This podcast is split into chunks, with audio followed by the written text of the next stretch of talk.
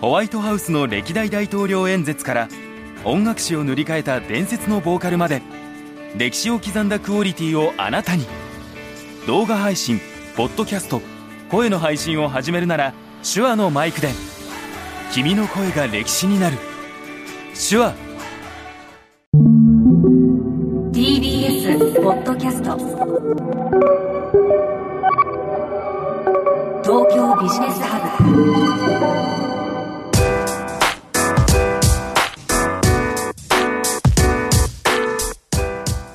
今注目するべきビジネストピックをピックアップしてビジネスリーダーに明日のヒントとしていただくプログラム東京ビジネスハブナビゲーターの野村貴文です。このプログラムは手話の MV7 ポッドキャストキットで収録しています。今回のプレゼンターはフリージャーナリストの浜田恵子さんですよろしくお願いしよますろしくお願いします。先週に引き続いてお越しいただきましたよろしくお願いしはます。なんかあっという間ですね。そうですねうん前回のリスキリングなお話はもう納得しかなかったですねあありがとうございます。もうやんなきゃやんなきゃだし戦略的にやんなきゃと思いましたあのもう50代になると学ぶの辛いんですけどね、なかなかね、新しいこと入れるのはね。はいはいはい。でもそうですよね。でもひょっとしたらそこで仕入れ直すからこそまたさらにこう選手生命が伸びていくみたそいうななんですよ、まさに50歳で転職したのもやっぱりこう自分のこう仕事人生をこう寿命を伸ばすためなんですよね。はいはい。そうですよね。今日もまたあの面白いお話を持ってきていただきました。それでは今日のビジネストピックをご紹介します。厳しい出版業界、誰が本を生かすのか。はい。ということで今日は出版業界について語っていただきます。野村さん、はい20年ぐらいに前に出た、はい。佐野真一さんの誰が本を殺すのかって読みましたよね。私そうですね。はい。ちらっと読みました。はい。あの頃私も、はいあの週刊誌の記者をやってて、うん。衝撃で、はいまあ、20年前に何が起きていたかというと、まあ、出版業界に一番市場規模が大きかったのは1997年はい。ですよね。はい。あの野村さんもいらっしゃったからご存知だと思います。であの本が出たの2000年2001年ぐらいなんですけど、はいもうバタバタと当時取り次ぎが潰れたりとか。うん。やっぱり大手の書店も潰れたりし始めてて、はい私もう本当にこの業界にいられるんだろうかって当時思っていました。ええで、まあ、佐野さんがあの本書かれた20年前から出版業界何が変わってるんだろうと構造的にやっぱりこの改革できてるのかなっていうのをずっと思っていたんですね。はい。で一方でやっぱり周りを見渡してみるとねすごく面白い動きもあるんですよ。うんいろんな動きもあって、はい。えそれでじゃあその私はあの佐野さんの誰が本を生かすのかっていうあの当時のノンフィクションの大著め名著ベストセラーが出たあのアンサーソングを書きたいと思って、はあ。実は今取材を進めていて、ええ誰が本を生かすのかっていう連載を始めたばかりです。そういうですねはい。ひょっとしたらその2001年当時は本はまあまだ出版業界も含めて元気でただこの先殺されるかもしれないよという時代状況だったわけじゃないですか。そうですね。でそこから20年以上経って、はい。もう結構青い一息ででもはいまだ生きる方法はあるんじゃないかっていう、そうですねそういう時代が変化したってこそとですかね。うですね。あのあの当時佐野さんがき気づきもしなかった、はいなんかこう邦画みたいなものが今生まれている。でもやっぱり大きな構造ははい、実は何も変わってないと思います。そうい。例えば、うんまあ野村様感じらっしゃると思いますけど、本の寿命がすごく短くなっていますよね、えー今。そうですね。でそれは出版業界の問題でもありますけども、うん例えば売れる著者のはい本に集中する、そうですね。だどっかが売れたらじゃあうちの本もこれ出してくださいってなって、はい一部の著者にやっぱり執筆が集中してしまう。うんでまあ言っては悪いけどあ当時ねあと金太郎飴型書店ってはい佐野さんは言ってた、どこの書店に行っても同じラインナップ、うん平うんあの平積みされているのは同じようなタイトルで同じような内容、そしてそれがもう入れ替わってすぐに売れなくなってしまう。だから多産多死の状態って言われた、はい。で私も出版業界にいましたから、ええ。もうものすごくそれはあの分かって、はい。例えば年度末の前に今年の売り上げが達成してないからうん。絶対3月末までにはい。あと何冊作れみたいなノルマとかありませんでした、当時。もう本当そうなんですよね。ですよね、ええ。特貫工事で作るはい。インタビュー3回ぐらいやってバーッと本まとめる、うん。でもそんな作り方をした本はやっぱり寿命短いですよね。そうですね。それまあ分かっていながら。ほほほぼなんか今で言うと多分ウェブ記事みたいな感じですもんね。そう。でそんな本をたくさん作って一時のこう目先の売り上げは立てるんだけど、うん本って独特なやっぱり流通制度があって、はい。まあ、はい。一つはその再販委託制度と、うん。でやっぱり返品ができるっていうことですよね、はい。定価で売らなきゃいけなくて返品ができる、うん。だから本屋は一旦入れてくれるけども売れなかったらすぐに返品されちゃうゃうわけです。そうですね。1か月ぐらいで返品されますよね。はいそうなんですよ。あの消えるんですよね棚から。そう、ええ。なので例えば初版って言って吸っても結構ほとんど返ってくるみたいな状況だと、うんうんうん利幅がものすごい少ない。はいそうですね。という、まあ、そういうこう悪循環になっていたり、もっと言えば本屋自体も粗利が大体まあ2223%と言われますけども、非常にやっぱりその利益がまあ出にくい商売なので、うん。まあ、それもあって書店がどんどん潰れていく。うん。で書店経営が厳しいからベテランの書店員さんみたいなものがはい。雇えなくなり、まあ、アルバイトさんとかパートさんを増やす、うん。そういう人は例えば本棚を編集することができないですよ。そうですね。ほええ。この本皆さんもあの記憶にあると思いますけどもこの本屋さんなんか違うなと思ったらやっぱ本棚がちゃんと編集されてて、はいおこの本の横にこれがあるかみたいなええ面白さがあるから新しい本に出会えるわけじゃないですか。はいはい。でもなんかこう適当に並べられたような本屋さんって、ううなんかえなんでこの本がここにあるのみたいな、はい。ありますよね。ありますあります。で開いたら結局こう新しい本突っ込んでいくみたいな並べ方されていると、なんかもうどこに行ったら何の本があるのかもわからないみたいな、まあ、そういう本屋さんも増えてきてるからうん。本屋に行く楽しみがなくなる、だから本屋売れなくなるという悪循環。ええ。このなんか負のスパイラルから抜け出せてない部分もうん。片やあるはい。わけですよ。うんうんうん。でそういう危機がやっぱり2000年代に顕著になり、まあ、はいずっとその2010年ぐらいまで続いてきたうんうん。中で最近野村さんも気づいてらっしゃると思うんですけどいわゆるチェーン店じゃないはい独立系書店っていうのが、まあ、はいはい。はい全国に増えてるんですねこの10年間。なんか走りというかはい。もともとは例えば下北沢にある B&B ですよ。とかそうまさにですよね、まあはい。い、くつか名物書店さんっていうのがあって、であのあそこに行くとちょっと違うなっていうのがあったんですよね。それが今増えてるんですかそうなんですよ。あのまさにおっしゃった下北沢の B&B、はい。まあ、ここを始めた内沼慎太郎さんのことをうんうんうん。2回目の連載で書いたんですけども、はい。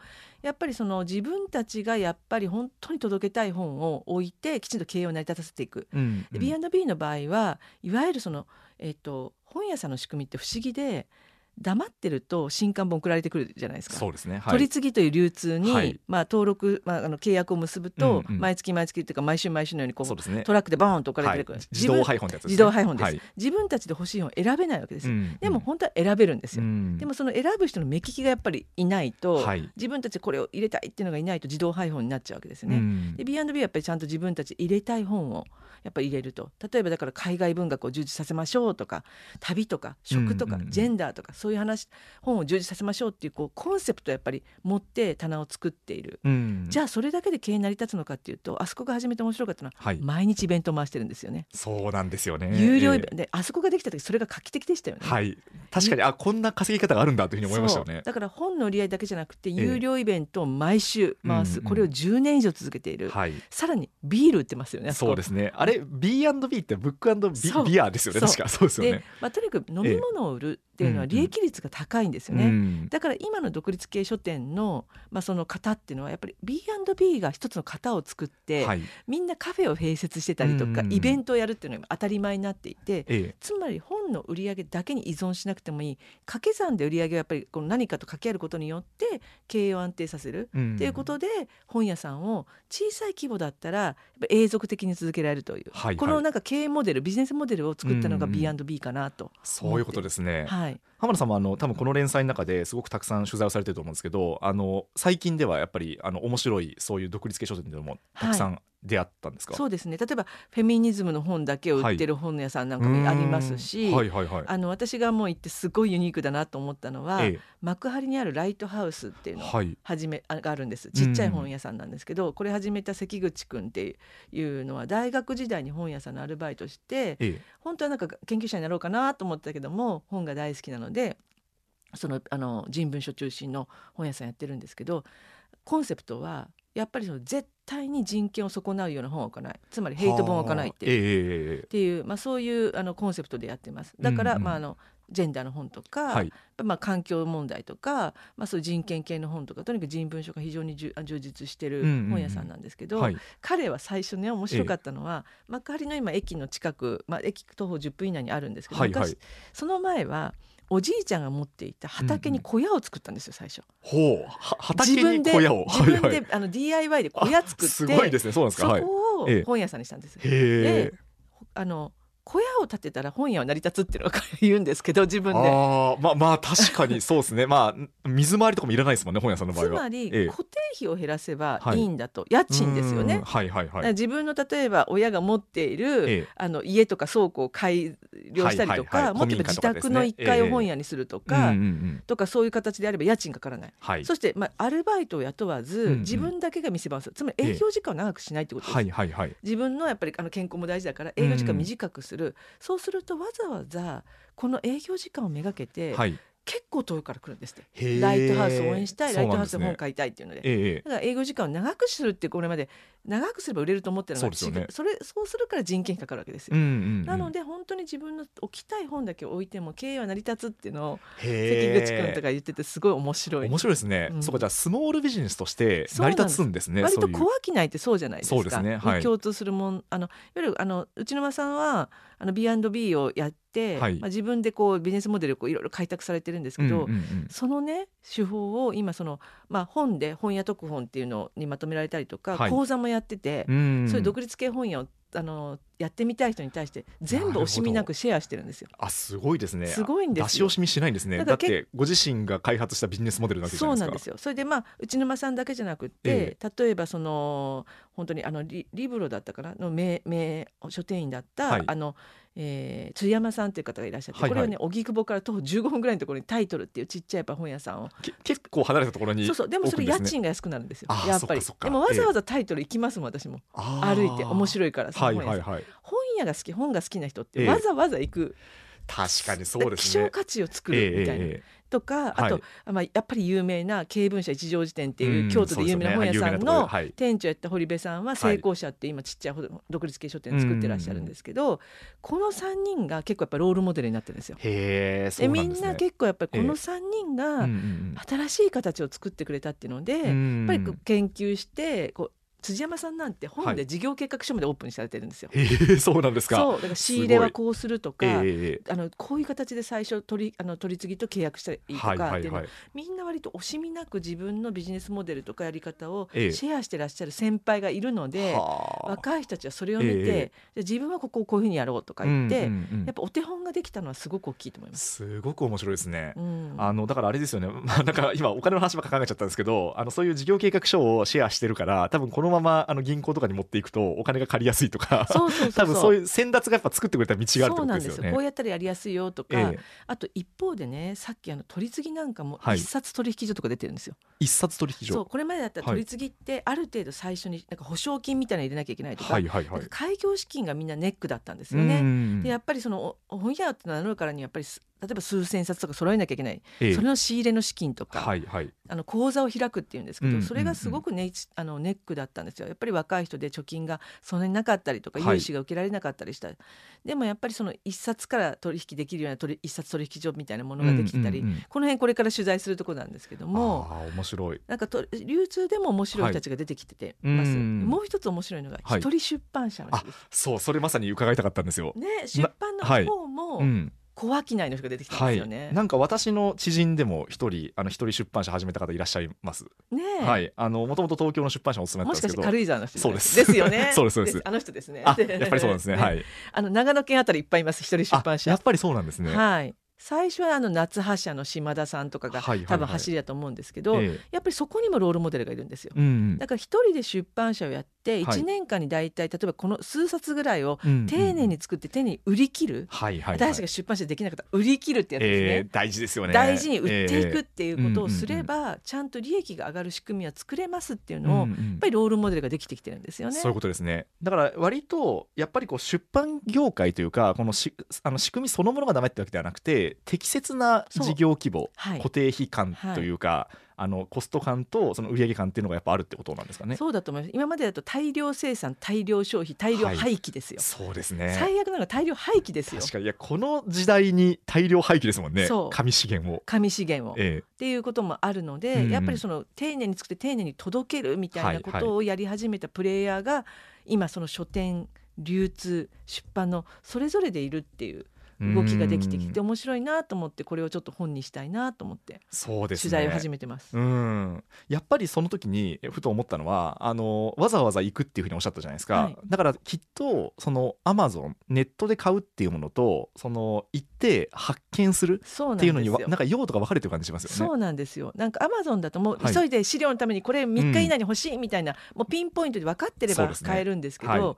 なんかこう出会いみたいな、はい。新しい本に今出会えなくなってないですか？出会えないです。いやなんかすごい大思うのは手書店とか行っても、はい、あのランキングがやっぱりちょっとなんか面白くないなって思うことが多いんですよね。うん。まあアマゾンもランキングありますし大手書店もランキングあるんですけど、まあ、大体ああこういうのねみたいなあ売れ線ねみたいな感じでで自分のその興味を広げてくれるものってそう。やっぱなんでしょうね。あのランキングには載ってないんだけどふとこう出会ったものだったりしますもん書。店昔はええ。本屋さんに行ってこうあぐるぐる歩いてあ、うんうん。これ面白そう面白そうって言ってこうちょっとこうバーッとね大人買いみたいにして、はい。してたのが最近だから本屋さんに出会えなくなっちゃってて、うんうんうん大手書店とかチェーン店とか行くと、ええ。なんか独立系書店とかむしろ古書店とか、はいはいはい。もう一つ最近面白いトレンドがあってええ。棚貸し書店、棚貸し書店。はい。はい。あのこれもですね、ええ。えー、と先日取材に行ったんですけど、ええ。ブックマンションっていうのを吉祥寺に作った方がいてもともと楽天で EC コマースやってた方うんなんですよ。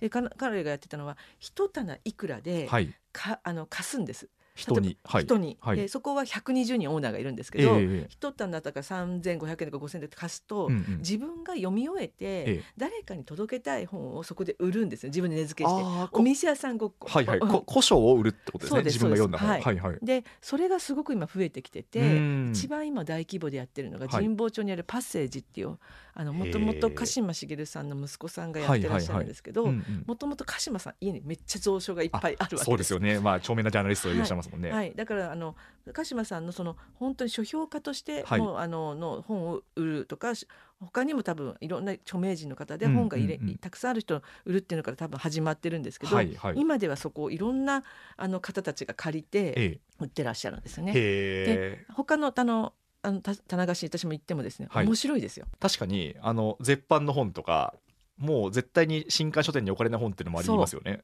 あとあとあ買い逃してたなっていう本に会えたりとか、えええで結構そのオーナーさんの特徴があるので、ええ。えあこのオーナーさんは例えば登山家だったりすると、ええ。山登りの本がめちゃめちゃ充実してたりとか、はいはいはい。先日私焚き火っていうええ。谷中のやっぱり棚貸し書店取材したんですけはいど、はい。そこをやってるのは安藤哲也さんって言って、ええ。ファザリングジャパンの代表って言ったら思い出しません、はいわかりますわかります。はい。で安藤さんって実はこの「誰が本を殺したのか」の中にも何度も登場するええ。当時出版業界のキーパーソンだったんですよ。はいはいはい。で安藤さんもともと大学卒業していろんな、まあ、あの書店関係の出版関係の仕事をしてたんですけど、ええ。最終的にはあと往来堂書店っていう、うんうんうんあの谷中の結構有名はない。書店の店長やって、うん。すごくそこのこう文脈棚っていうんですけど、ええ棚を面白くして売り上げ伸ばされた方なんですね。うんうんうんでその後 BK1 っていうええいわゆるネット書店をたあのやったりとかで出版業界の、まあ、いわゆる不運時だったんです当時20年前、はいはいはい。だけどやっぱり一旦出版業界から身をこうなんか距離を置いて、うん。その後ファザリングジャパンでパパの育児をみたいなことやってたから、皆さん今の人知らない人もいるんですよ安藤さんの出版業界に。うんうん。でもその安藤さんが今出版業界に戻ってきてて谷中で田中書店を始められたりとか、うんうんうんその安藤さんがやってるえー活動の一つはブックソリューションジャパンっていう活動なんですけど、はい。これうんは今全国の自治体4分の1にもう書店がないんですね。あもうそんなにないん本ですね。屋がない自治体っていうのがすごく増えてきていると、はい。でそこの本屋がない地域に本屋を復活させようっていう、うん。ある意味地域おこしと書店をこうはいあのオーバーラップさせたような活動もしていて、でその時に例えば新刊書店ってさっき言ったみたいに非常に流通がちょっとやっぱり商慣習の問題とか、うん。やっぱりその開業資金とか、はい。やっぱり経営の難しさとか粗利の低さとかがあって、まあ、なかなか素人やりにくいと。なので、まあ、例えば棚貸しとか、はいそういうものだったら地域でもできるよねとか、なるほど。はい古書店とかだったらできるよねとか、ええええっていうので、まあ、自分でも棚貸しを始められてうん。モデルを作られて今全国の自治体とえ新しく例えば空き家対策の一環とはいしてはいはい本屋を作るとか、うん。っていうこともやってらっしゃいます。そっか確かに棚貸しだとさらにこう証券が狭くてもそうなん成り立ちますよね。はい、でえっとだってオーナーさんははい。例えば棚の家賃である程度、まあええ収入が得られるとそうですね。はい。いうので、まあ、あの家賃なんかは、うんうんうん。あの出るとかもっと言えば自治体はい。がやっぱり人が集まるコミュ,、コミュニティの場所として本屋を復活させたいから自治体が例えばあのこれ島根県だったかな？あの先日取材したのは島根か鳥取かちょっとあの忘れちゃったんですけど、はい。そこの町がですね議会で予算を通して駅前のうん。空き家を本屋さんにしてくれって言って、ね。安藤さんに頼んで、あの多分そこも新刊書店なのかな多分古書店じゃないかなと思うんですけど、はい。本屋として。そうすると例えば中学生が学校はい。帰りに立ち読みに、うんね寄れるとか。うんうんそういう場所がなくなっちゃったんですよね。そうですね。あでもそれすごい理にかなったことやなと思いましてじゃあ自分が今そのどういうふうにして本を買ってるんだろうかっていうふうに思い出してみたんですけど、まあ、まず一つはあの仕事に必要な本をはい。Amazon で買 Amazon で買うはあるじゃないですか、うん。まあ、多分浜田さんもそうだと思いますけど、タイトルが決まっ分かってるんですよね。そう分かってるもんですね、うん。まあ、例えばインタビューする人の本はですよね。Amazon で買うじゃないですか、はい。はい。じゃあ趣味であの買う本って何なんだろうなと思った時にあの発見できたら嬉しいんですけどやっぱあの大手チェーンに行ってもなかなか発見できないからそうするともう Facebook とか Twitter とかであこの人は面白いなと思う人が勧めてる本なんですよね結局。ですよね。ええ。あとまあ書評読んだりとか、はい。書評家の人でフォローしたりとかですよね。そうですね、はい、書評読んだり、まあ、あとはあれですねその例えばノンフィクション賞みたいなの取ったものは見ようかなみたいな、大体そうなんで結局今の時代でいいものに出会おうと思ったら誰かの目を通ったものだなとは思うんですよねだからそれをこうリアルでやるっていうのはなんかすごくそうなんですよ理にかなっね。だから田中してあるある種読んだ人ええ。がこれおすすめってはい。言ってリアルで見れて、だからちょっと立ち読みもできて、そうですよね。なので、うん。面白いですよね。面白いですね。うん。そっかだからやっぱりあれですねあの、まあ、私が出版業界に入った頃もあのもうずっとやっぱこう大量生産大量消費、えーあと大量廃棄ですか？っていうのはこう言われていて、うん。なんか思い出したんですけどあの新卒新人1年目の時の研修であの本の倉庫に見に行きます。見に行きました。はい。あの行きました。あれ行かされました。はい。これ捨てるのかみたいなすよ。すごい量の紙の圧縮したやつ、見させられますよね、ええあれでしかも昨日までこれ商品だったものがもう紙の束になって捨てられるのかみたいな。そうしかも自分が作った本とかがそこに入ってるとめちゃくちゃ切ないじゃないですか。そうですよね。ねうん、だから結構それの原体験はあって、ううんわこれなんかまあしょうがないんだけどなんとかならんかなみたいなことを思ったんですよね。日本はやっぱりその、えね定価で売らなきゃいけないからセール品としても出せないそうなんでですすよね。よね。ええだからやっぱり、定価で売るか、はい。売れなかったら引っ込められてもううん。廃棄になるか、このやっぱり二次流通の仕組みもなかなかないから、ね。まあ、ある種の昔は古本屋さんってはいいうのがあったけど、やっぱり古本屋さんもなかなか今ねあの多分経営者の方が高齢化されてるのもあって、ええ。まあ、だから新しい形の古書店が、はい。例えばあの棚貸し本屋さんとかだったりするのかな、うんうんうん。だから最近の独立系書店って面白くって、はい。あの新刊も置いてるけど古書も置いてたりするんですよ。あ。へざ同時にやってるんですね。あとねそこにねジンもあるんですよ。あのあれですよね。自主出版みたいなやつですよね。そうあの、はい。冊子みたいな。冊。子みたいなやつですもうねジンとかもめちゃくちゃクオリティ高いですよ。ジンフェスとかであの見た見るとめちゃくちゃ面白いです。あとあの私この間ちょっと逃していけなかったんですけど、はい。文振りって知ってます？あのあれフリマ。ですよね。あれもはい。めちゃくちゃ盛り上がってます。へえ。本が好きな人とかやっぱり物語が好きな人とか、うんうんうん。読むことが好きな人が決して減ってるわけじゃない。そういうことですね。はい。うんうんだけどやっぱり流通の仕組みに何らかのやっぱ問題があったりとかで、うんうん。届かなくなってる。はいはいはい。だから作り手の出版社もやっぱりその流通もかつての書店も何らかのやっぱり構造改革をしていかないと、はい。やっぱりこうせっかく面白いものを作ろうと思っている人がいても、うんうんうんその人たちも減ってしまうし、はい。届けられなくなってしまう、うんうん一番怖いのはやっぱり例えば作家を目指そうとか、ええええ。ジャーナリストを目指そうとか、はい漫画家を目指そうっていう人が減ってしまうとそうですよね。それは面白いコンテンツがなくなるってことじゃないですか。おおっしゃる通りですね。なんか今ってなんかドリームがありそうなのは漫画家はなんかまだね。ワンチャンドリームがまだあるかなって感じするんですけど、漫画が出してる出版社だけが儲かってます。そうですよね、はい。本当に業績そうなってますもんね、はい。なんですけどやっぱこう作家とかジャーナリストのドリーム感がどんどんなくなってますよね。それはきついですよね。小説私ええ大好きで、はい野村さんも読みます？読みます読みます。はい。小説がこの世からなくなったら、はい。やっぱり楽しみなくなりいますよやね。ーきついですねそれは。はい、ねえいい小説読みたいじゃないですか。はい、しかも結構やっぱこう人の心理とか社会の裏面を見せてくれますよねそうなんですよね、ええ。だからやっぱり実用書だけだとさなんかこう、うん。なんか人生が乾いちゃうっていうか。そうですね。うん、やっぱりなんでしょうね。あのえー、と件名というかあの実名で書けないことを小説の形で書くものってあるじゃないですか。すね。本質的なことね。ですよね。だからやっぱり世の中のあの小説がごそっとなくなってしまうと世の中の光が当たる部分に当たんなくなってしまうっていうような。危惧はありますよね。だからやっぱりこうな健全なエコシステムをどうやって作っていくか、そして最終的にやっぱり作り手はい、にちゃんとした対価が払われないと、うんうんこの世界を目指す人って増えないじゃないですか。もっと減っていくばっかりなので。やっぱりそういうこうちゃんとした対価が払われるエコシステムをどうやって作っていくのかっていうのは、うんうん。もちろん独立系書店とかプレイヤーいっぱい増えてるんですけども、はい。やっぱりこう独立系書店がじゃあ全体の構造を変えられるかっていうと、うんうん。そうではないのでね。やっぱりこっち側の大大手、うん。大手がやっぱりちゃんと考えていくのはい。も大事かなとは思います。そうですねいやいやちょっとこれも非常にこうなんでしょうね。あの言いたいことがいっぱいあるお話 ですし。またあの、はい。これからまだまだの連載が続くのでまた呼んでくだあさい。ありがとうございます。ぜひちょっとあの連載がまた進んだあたりで続編を続編を伺えれば嬉しいです。はい。はい。ということで今回のプレゼンターはフリージャーナリストの浜田恵子さんでした。ありがとうございました。ありがとうございました。あなたのビジネスヒントになるプログラム東京ビジネスハブ。ナビゲーターは野村貴文でした